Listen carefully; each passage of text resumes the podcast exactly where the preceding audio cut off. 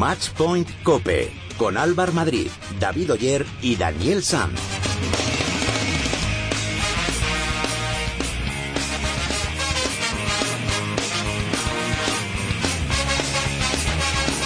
Hola, ¿qué tal? ¿Cómo estáis? Bienvenidos al programa especializado en tenis y en pádel de cope.es. Bienvenidos al capítulo 37 de Matchpoint Cope. Bueno, después de unos días de vacaciones, ya estamos de vuelta para contaros todo lo relacionado con lo que nos gusta, el tenis y el pádel. Este fin de semana en Dinamarca, el equipo español de Copa Davis ha evitado descender a la tercera división del tenis mundial. El viernes, Rafa Nadal abría el camino ante Torpegar, después fue el turno de Ferrer que se impuso a Nielsen, y para el sábado quedó el dobles, que Nadal y Verdasco solventaron para poner el 3 a 0 en la eliminatoria. En unos minutos repasamos todos los resultados de la Serie de España y de otras eliminatorias, además de analizarlo con nuestros expertos. En Padel, esta semana se ha disputado el Open de Madrid. Juan Imieres y Sancho Gutiérrez se llevaron su primer torneo como pareja profesional ante Paquito Navarro y Mati Díaz. En el programa de hoy hablaremos con uno de los protagonistas.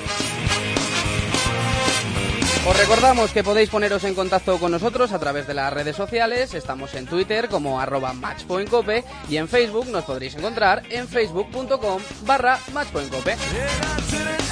Desde aquí quiero mandar un fuerte abrazo a David Oyer y a Dani Sanz y decirles que espero verles muy pronto por aquí junto a nosotros, hablando de tenis y de pádel. Ahora vamos a repasar todos los resultados de la semana con la ayuda de Gonzalo Pérez.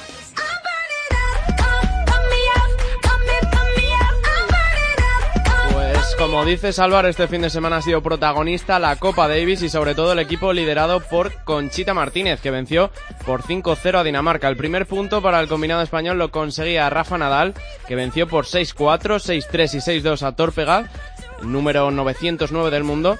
Y en el segundo partido, victoria también en tres sets para David Ferrer ante Nielsen, 283, por 6-1, 7-5 y 6-2. Llegó entonces el turno para los dobles, donde nuestra pareja, formada por Nadal y Verdasco, se imponía por 6-4, 3-6, 7-6 y 6-4 a la pareja formada por Kroman y Nielsen. Así se mostraba Nadal después de conseguir ese punto y asegurar la victoria para el equipo español. Bueno, son sensaciones eh, complicadas, ¿no? Jugar en una pista que es totalmente desconocida para, para nosotros y también al mismo tiempo pues con partidos que tienes la obligación de, de ganar pero, que al fin y al cabo se tienen que ganar. O sea que se tienen que ganar y en unas condiciones donde nos, no nos sentimos cómodos ¿no? o sea que objetivo cumplido. Eh, el doble creo que ha sido un muy buen punto creo que hemos jugado a un buen nivel contra yo creo que quizás era el punto más difícil de, de todos y bien hemos aguantado cuando hemos tenido que aguantar y después en el momento del tiebreak creo que hemos jugado algunos puntos buenos y por suerte nos hemos llevado a ese tercer set que ha sido la clave ya con la victoria en el bolsillo, con ese parcial de 3 a 0, los dos últimos partidos se resolvieron con dos cómodas victorias más. Roberto Bautista venció a Nielsen por 6-3 y 6-4 y David Ferrer hizo lo propio con Torpegar por 6-1 y 6-3. Así se mostraba David Ferrer en los micrófonos del partido de las 12. A ver, es duro porque estás en segunda división, pero no por jugar en segunda un grupo mundial. Nosotros eh, ni cuando ganábamos éramos, nos creíamos que éramos los mejores, ni nada que en segunda nos creemos tan, tan malos, ¿no? Simplemente hemos venido aquí, que sabemos que en segunda división y, y intentar ganar los partidos y afrontarlos como, como si fuera el grupo mundial y eso es lo que, lo que hacemos. Veremos a ver qué pasa con este equipo de la Davis, este equipo de Conchita Martínez, si va a estar Rafa Nadal, porque así respondía a su pregunta sobre el futuro y si va a estar en próximas citas con España. Mira, no me preguntes de cuándo lo que va a pasar dentro de ocho meses, que es cuando es la siguiente, porque evidentemente no tengo ni, ni la más mínima idea de cómo voy a llegar, cómo no voy a llegar. ¿no? Eh, mis planes ahora mismo son jugar en Beijing, jugar en Shanghái, jugar en Basilea y jugar en París. Y intentar terminar de la mejor manera posible el año, seguir trabajando bien e intentar que todo esto sirva ya para, para, preparar el año que viene, ¿no? Soy consciente que este año, pues eh, lo que queda es para trabajar y trabajar y, y seguir trabajando para intentar llegar bien preparado al comienzo de, de 2016, que es el objetivo, ¿no? Importantísima victoria para España para mantenerse en segunda división, pero también se decidieron los equipos que van a disputar la ensaladera. Sí, también se jugaron las semifinales del Grupo Mundial. Por un lado, Gran Bretaña, el combinado de los hermanos Murray, derrotó a Australia por 3 a 2 y en la otra semifinal Bélgica superó a Argentina por el mismo resultado global de 3 a 2. Por lo tanto, ya tenemos final, será Gran Bretaña-Bélgica, una final que lleva sin darse 111 años. Fue en 1904 cuando se jugó por primera vez una final entre estos dos países y fue la última final para Bélgica, ya que desde entonces no ha conseguido llegar nunca hasta esta última ronda. En aquella ocasión ganó Gran Bretaña, que se impuso por 5-0, y Bélgica contará con la ventaja de jugar esta vez en casa. Se disputará el 27 y 29 de noviembre. ¿Y qué tenemos que contar del resto de jornada de Copa Davis? Pues se disputaron los playoffs del Grupo Mundial con los siguientes resultados. India 1, República Checa 3, Suiza 4, Holanda 1, Rusia 1, Italia 4, Uzbekistán 1. Estados Unidos 3, Colombia 2, Japón 3, República Dominicana 1, Alemania 4, Brasil 1, Croacia 3 y Polonia 3, Eslovaquia 2. Más resultados, en este caso de pádel, con el Madrid Open como protagonista. Se ha celebrado este fin de semana con victoria para Sancho Gutiérrez y Juan Imieres, que no cedieron un solo set en todo el torneo. Un Sancho Gutiérrez que por cierto va a ser protagonista en el programa de hoy. Se impusieron a la dupla compuesta por Paquito Navarro y Matías Díaz. San Sancho y Juani vencieron por 6-3 y 7-6 en el cuadro femenino. Victoria para las gemelas Sánchez Alayeto que ganaron en 3 sets en la final 6-3, 6-7 y 7-5 a la pareja formada por Alejandra Salazar y Marta Marrero. Buenas, soy Carlos Moyá y envío un saludo fuerte a todos los oyentes de Matchpoint Cope.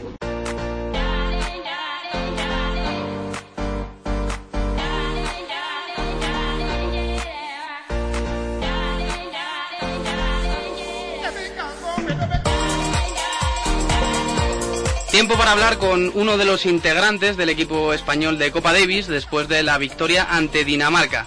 Hablamos nada más y nada menos que con la capitana Conchita Martínez. ¿Qué tal? Muy buenas. Hola, buenas. Muy bien, gracias. Bueno, lo primero, enhorabuena por esa victoria. Muchísimas gracias. A la segunda ha ido la vencida, ¿no? ¿Qué, qué balance se puede hacer de, de esta eliminatoria? Bueno, a ver, esta eliminatoria pues hemos cumplido con el objetivo, ¿no? Eh, está claro que, que, bueno que había que ganar eh, con Dinamarca. Bueno si perdíamos teníamos otra otra oportunidad no pero pero bueno con, con el equipo que íbamos y, y bueno con los jugadores que tenía Dinamarca pues eh, bueno esto entraba eh, en lo que tenía que pasar. Hemos hemos mantenido la categoría. Sí que es verdad que ojalá hubiésemos ganado en en Rusia no porque hoy podríamos estar celebrando algo más grande, pero, pero bueno, eh, mejor no mirar así al pasado que ya cuesta olvidarse y, y bueno, eh, mantener era el objetivo y, y ahora mirar al futuro. A mirar al futuro, eso es. Bueno, sobre el papel, como, como eh, me estabas diciendo, erais eh, claros favoritos. Se ganó con solvencia, pero ya te escuchamos eh, el sábado después de, del dobles, eh, que, que ninguno de los partidos fue, fue un paseo. No, a ver, paseo no. A ver, yo creo que ante todo siempre hay que tener respeto por el rival y, y bueno, eran jugadores menos Nielsen, eran todos bastante desconocidos porque tienen un ranking, pues, eh, eh, no sé si era 800, 900, el siguiente, etcétera. Son jugadores jóvenes que, bueno, que no, no, no se conocen mucho, ¿no? Y aunque, bueno, tú seas superior, pues siempre jugar, jugar contra un jugador que no has jugado eh, nunca pues siempre es un poco incógnita, ¿no? Pero a ver, tenemos calidad si éramos superiores, ¿no? Entonces, pues ya te digo, se ha cumplido lo, el objetivo, se ha, hecho lo que se tenía que hacer y estamos contentos por ello, pero a ver, paseo, paseo, pues tampoco, tampoco fue, pero bueno, eh, estaba, entraba en lo previsto. Oye, ¿y cómo se convence a un Rafa Nadal o a un David Ferrer de ir a jugar una eliminatoria a Dinamarca y además, como dices, con, contra jugadores que están tan abajo en el ranking? Bueno, a ver, hemos dialogado bastante, no solo ahora en el US Open, pero ya dialogamos mucho antes de la, de la eliminatoria contra Rusia. Eh, todos tenemos un objetivo, ¿no? Para mí era era fundamental que, que viese pues implicación y compromiso por parte de los jugadores. Se ha visto y yo no he tenido que, convencer a nadie no eh, hemos hemos hablado y yo creo que cuando eh, todos vamos con el mismo objetivo pues son mucho más fácil, más fáciles las cosas. -huh. escuchamos a Nadal decir eh, ya mirando a un futuro que no no sabía si, si iba a acudir a la próxima eliminatoria ya en 2016 pero imagino que, que tú y él habréis hablado y, y, y tú ver, sabrás cuál es su idea. para 2016 queda muchísimo y no y no te explico cuánto queda para 2016 julio o sea está está muy lejos está muy lejos pero bueno ya te digo que eh, la idea de todos es intentar devolver a España donde se merece estar y donde España se merece estar es por supuesto en el grupo mundial y una vez en el grupo mundial eh, España puede ganar perfectamente otra ensaladera pero bueno para esto pueden pasar muchísimas cosas ya te digo eh, queda prácticamente casi un año entonces eh, para mí pues bueno no es lo ideal pero eh, es así como funciona estamos en segunda división y, y vamos a intentar pues eh, tener eh, un equipo competitivo para cada eliminatoria y poder sacarlas adelante. Devolver eh, a España al sitio donde debería estar. Esa frase me ha gustado mucho y es más, estaba hablando yo antes con un amigo mío que le gusta mucho el tenis y me dice, me ha dicho, pregúntale a Conchita si ella cree que dentro de su capitanía volveremos a ver a España pelear por, por la ensaladera. No lo sé. Yo si te digo que mi contrato finaliza a finales de este año, 2015 pues primero tengo que primero tengo que hablar con la federación, que los jugadores estén contentos, que etcétera y ojalá a ver por por mi parte yo estoy contenta, pero yo quiero que que ellos estén cómodos, si están contentos, pues ojalá pueda seguir, pero eh, aquí pues ya te digo, si ellos no están contentos o o quieren a alguien diferente, pues se tendría que cambiar, ¿no? Entonces todavía no te has sentado a hablar eh, con la federación no, acabo, por, por acabo tu de llegar ahora de, de, Dinamarca. Bueno, pues nada, eh, Conchita Martínez, eh, capitana del equipo español de Copa Divis, que muchas gracias por, por atender la llamada de la cadena COPE y que te deseamos lo mejor ya para el 2016 y a ver si se, si se firma esa renovación.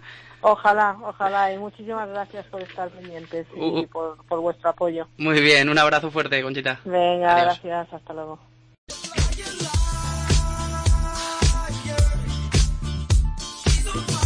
Tiempo para el debate y la opinión en este capítulo 37. Ya está con nosotros nuestro compañero y experto en tenis de la casa, Ángel García. Muy buenas, Ángel. Hola, muy buenas. Y también está con nosotros el responsable de la información de tenis de ABC, Enrique Yunta. Muy buenas, Enrique.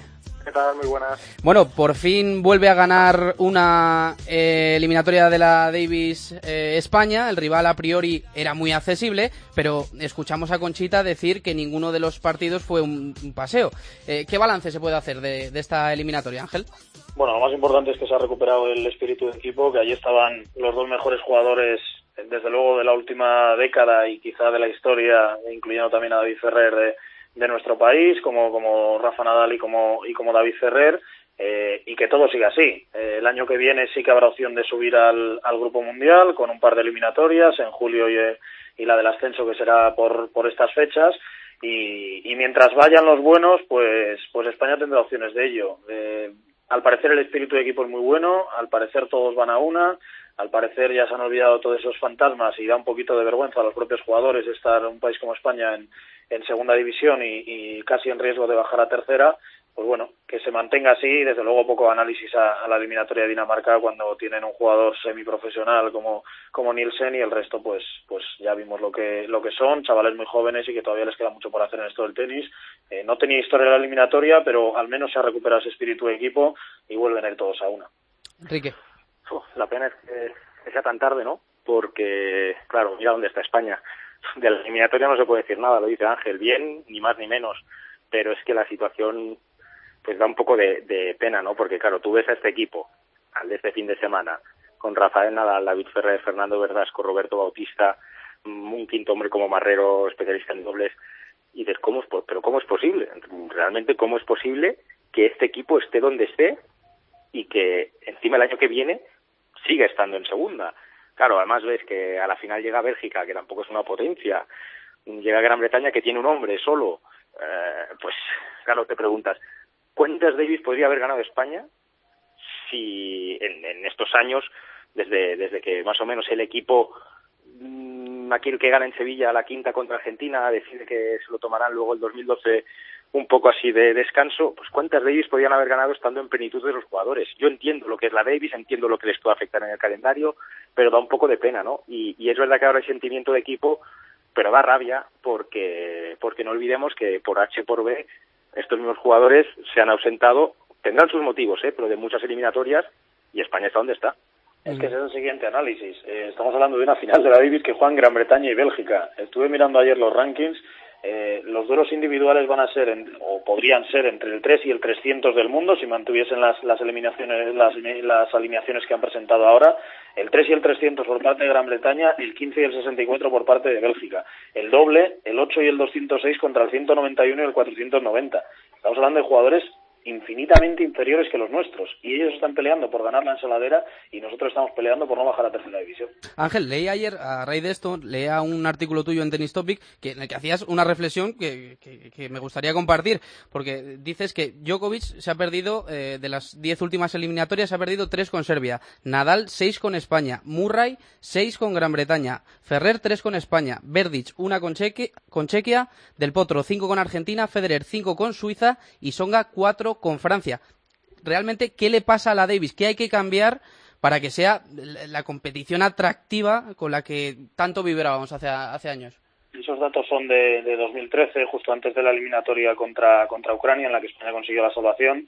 Y bueno, pues eh, ya entonces yo defendía mi teoría y es que la Davis está completamente infravalorada, que no me vale que me hablen de la magia de la Davis, de que eh, un jugador sin ranking puede ganar a uno muy bueno, pues muy bien, pero al final la solución de todo esto es un gran mundial de tenis, todos los focos del deporte alumbrando, todas las estrellas brillando, 15 días todos juntos y ya te digo yo que así sí que irían los Nadal, los Djokovic, los Federer y todo el mundo si de verdad el tenis tuviese su gran mundial, como lo tiene el fútbol, como lo tiene el atletismo, como lo tiene la natación o como lo tiene el baloncesto. Yo he debatido mucho con esto de este tema con Ángel sí le doy, le doy un poco de vida a esa idea, porque realmente sí que, sí que es bonita. Tú te imaginas, qué sé yo, las, las, las potencias del grupo mundial, pues ocho en dos grupos, lo que viene a ser que, que, que, tiene su, su gracia, aunque la competición no sea oficial, pero lo que viene a ser la Copa Hoffman un poco de principio de temporada, en donde se juega por equipos y también es visto, es cierto que no valdría, pero, pero algo así sí que, sí que podría enganchar mucho más con eh, queda segundo de grupo y vas con el primero, pues hacerlo en una competición un poco más dinámica. Mira las fechas de la Davis también. Eh, puedes llegar a entender eh, a los jugadores, porque claro, eh, en febrero, después de Australia, eliminatoria, imagínate que te tienes que ir a Australia, Japón. Eh, después, eh, tienes, mm, después de Roland Garros, mm, en julio, pues es que efectivamente llevan mucha tralla y no les justifico, ¿eh? porque, porque creo que, que, hay que ser un poco más críticos a veces con los jugadores y, y el compromiso ha visto. Entonces, efectivamente, que no nos vendan la moto de la Davis, la magia de la Davis y es tan bonito jugar en la Davis. Bueno, pues jugad, pues jueguen ustedes la Davis. Pero efectivamente que, hay que, hay que cambiar, hay que cambiar inevitablemente este sistema porque es que al final, es que me gustará mucho ver los datos de audiencia más allá de Bélgica y de Gran Bretaña de esta final de la Copa Davis del 27 y 28 29 de noviembre, porque no creo que lo vaya a ver más que los muy, muy, muy aficionados al tenis y belgas y británicos, y ya. Ángel, eh, que muchas gracias, que sé que tienes un poquito de prisa, que Enrique, tú quédate por aquí, que te voy a hacer un par de preguntas, pero nada, despedir a Ángel, Ángel, hasta luego, ¿eh? muchas gracias. Un abrazo, compañeros. Eh, Enrique, me quedo contigo y te quiero preguntar si crees que para la próxima eliminatoria de la Davis ya en 2016, Conchita podrá contar con, con Nadal y Ferrer.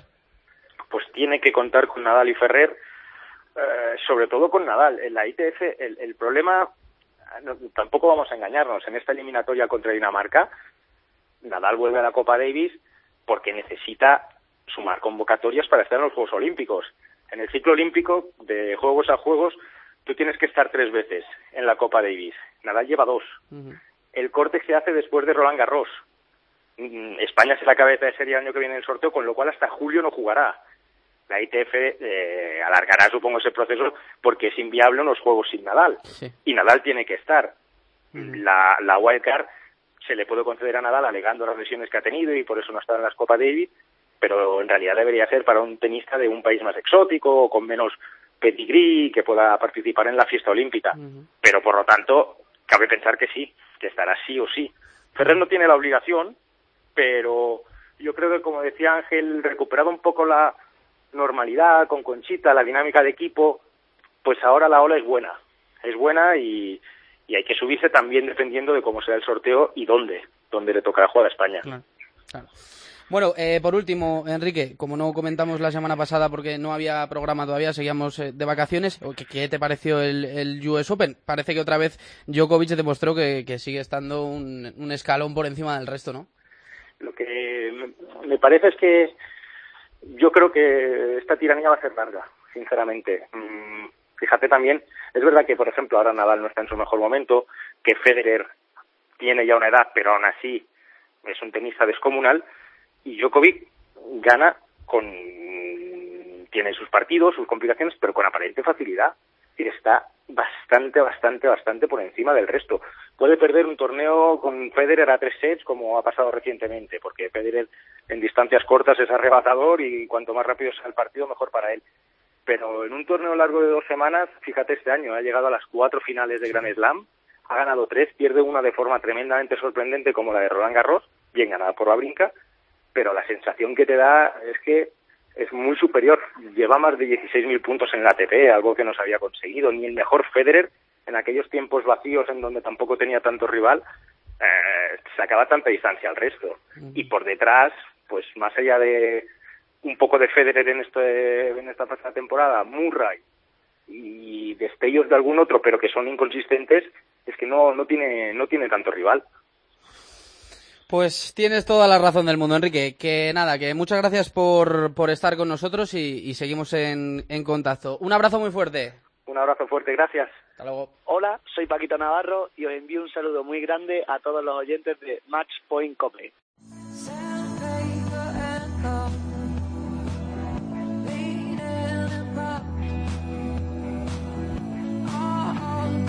Match Point Cope con Álvar Madrid, David Oyer y Daniel Sanz. Cambiamos de raqueta y hablamos de pádel porque esta semana se ha disputado el Open de Madrid. Sancho Gutiérrez y Juan Imieres se llevaron el torneo ante Paquito Navarro y Mati Díaz por 6-3 y 7-6. Y ya nos escucha uno de los campeones, Sancho Gutiérrez. ¿Qué tal? Muy buenas. Hola, buenas tardes. Bueno, lo, pri lo, primero, enhorabuena por esa victoria en Madrid, que ha sido la, la, primera junto a Juani. Sí, sí, la primera. Habíamos hecho siempre semifinales y por suerte tuvimos un buen torneo y nos pudimos meter en la final. Bueno, a priori en esa final no erais favoritos, pero los pasasteis por encima, ¿eh? eh bueno, pasa que cuando se habla de favoritos sobre la pareja 3 y la pareja 4 es un poco sí. mentiroso porque al final es, es un resulta es un partido que se da solamente si llegamos a la final. No habíamos jugado nunca en contra, nosotros sabíamos que estábamos jugando bien, habíamos tenido la mala suerte también de coincidir en tres semifinales contra Velasteguín y Lima, que hoy son la pareja a vencer, entonces tampoco nos habíamos medido contra ellos. Ahí yo no sé quién iba más de favorito, pero sabíamos que iba a ser un partido parejo. Uh -huh. Bueno, habéis hecho una semana perfecta, ¿no? Porque no habéis perdido ni un solo el, ni un solo set en, en todo el torneo. La verdad que sí, nos salió un torneo perfecto. Jugamos a un nivel muy alto, la pista también estaba un poco más rápida de, lo, de los torneos anteriores y, y creo que eso a nuestro juego, que es un poco más un poco más dinámico, un poco más de, de arriesgar, nos viene bastante mejor. Ya vemos que os habéis adaptado a las mil maravillas, ¿no? Eh, al juego, al juego uno del otro. Pero ¿ha costado mucho esa adaptación o, o ha sido o ha sido fácil? Eh, no, todo cuesta. Tiene tiene su proceso. Tuvimos la suerte de jugar un torneo de exhibición en Dubai donde lo ganamos y eso al final arrancar con, con el pie derecho te, te da confianza y sabes que que si no tuviste tiempo de entrenar y jugás un torneo donde hay ocho parejas muy buenas, aunque sea exhibición y lo terminas ganando, te da confianza como para afrontar lo que queda de año. Uh -huh. Bueno, próxima parada, Sevilla. Eh, ¿Creéis que, que podéis repetir triunfo o repetir ese buen papel que habéis cuajado aquí en Madrid? Nosotros siempre creemos que podemos dar este nivel. Otra cosa es que, que no lo podamos hacer en el torneo o que de repente venga Velasteguín Díaz, que están jugando muy bien y nos ganen tres sí. veces, justamente porque la verdad que han sido justos ganadores están a un gran nivel, pero nosotros siempre confiamos en nuestras condiciones y en Sevilla vamos a salir a jugar de la misma manera que lo hicimos aquí en Madrid y ojalá tengamos la suerte de que las cosas salgan igual. Uh -huh. Oye, Sancho, por último, eh, te quería preguntar cómo fue en, en Montecarlo, porque este año se está apostando mucho por la internacionalización del pádel y, y, preguntarte pues eh, cómo viste el torneo, si tuvo buena buena acogida entre el público, cómo, cómo os trataron por allí. Bueno, la verdad que muy bien, lo que fue, lo que es organización, instalación y todo eso eh, fue impresionante, algo que tal vez nunca habíamos vivido en el pádel. Eh, creo que que queda de un torneo en Monte Carlo está muy bien para, para seguir creciendo como deporte.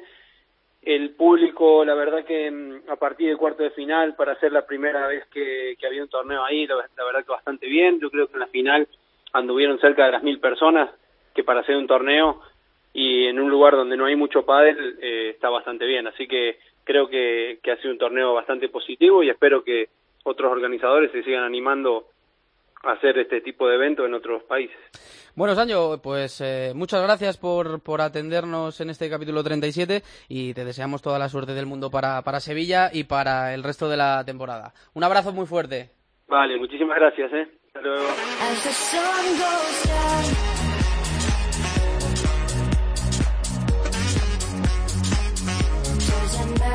me.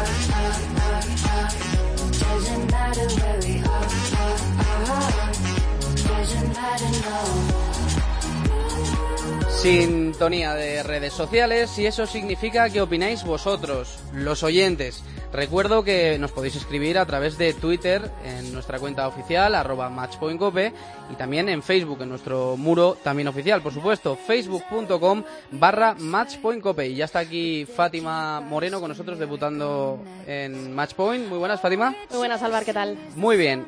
¿Qué nos cuentan los oyentes? Comenzamos con el mensaje de Juanjo que nos ha querido escribir y nos dice, estuve en el Open de Madrid y lo recomiendo a todos los amantes de este deporte, organización top. Contento por las buenas noticias de la Copa Davis. Esperemos que las cosas sigan por este camino, nos ha dicho Luis. Pablo también nos escribe y nos comenta, Conchita está empezando a llevar las cosas por buen camino. Esperemos que siga así. Más mensajes también referentes a la Copa Davis. Marcos nos dice, ¿cómo se nota la presencia de nuestro mejor jugador? ¿Qué digo nuestro? Del mundo. Vamos, Rafa. Diego también, referente a la Copa Davis. Confío en que de aquí en adelante Conchita siga formando lo que podría ser uno de los mejores equipos de la Copa Davis de nuestra historia.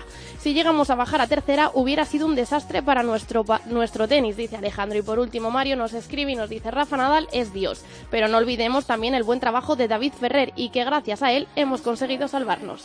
Bueno, pues seguid escribiéndonos todo lo que queráis, que os seguiremos leyendo y atendiendo vuestros consejos. Muchas gracias, Fátima. A ti. Nos vamos, Pablo.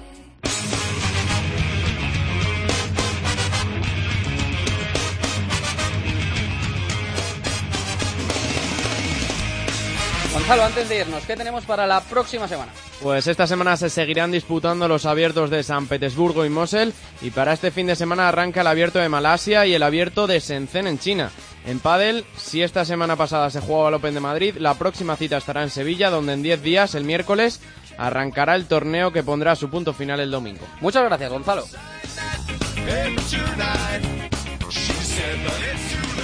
Pues hasta aquí ha llegado este capítulo número 37 de Matchpoint Cope. Muchas gracias por estar ahí. En la producción han estado Gonzalo Pérez y Fátima Moreno. En la técnica, el mago Pablo Fernández. Y nada, que nos vemos el próximo lunes. Que disfruten de la semana.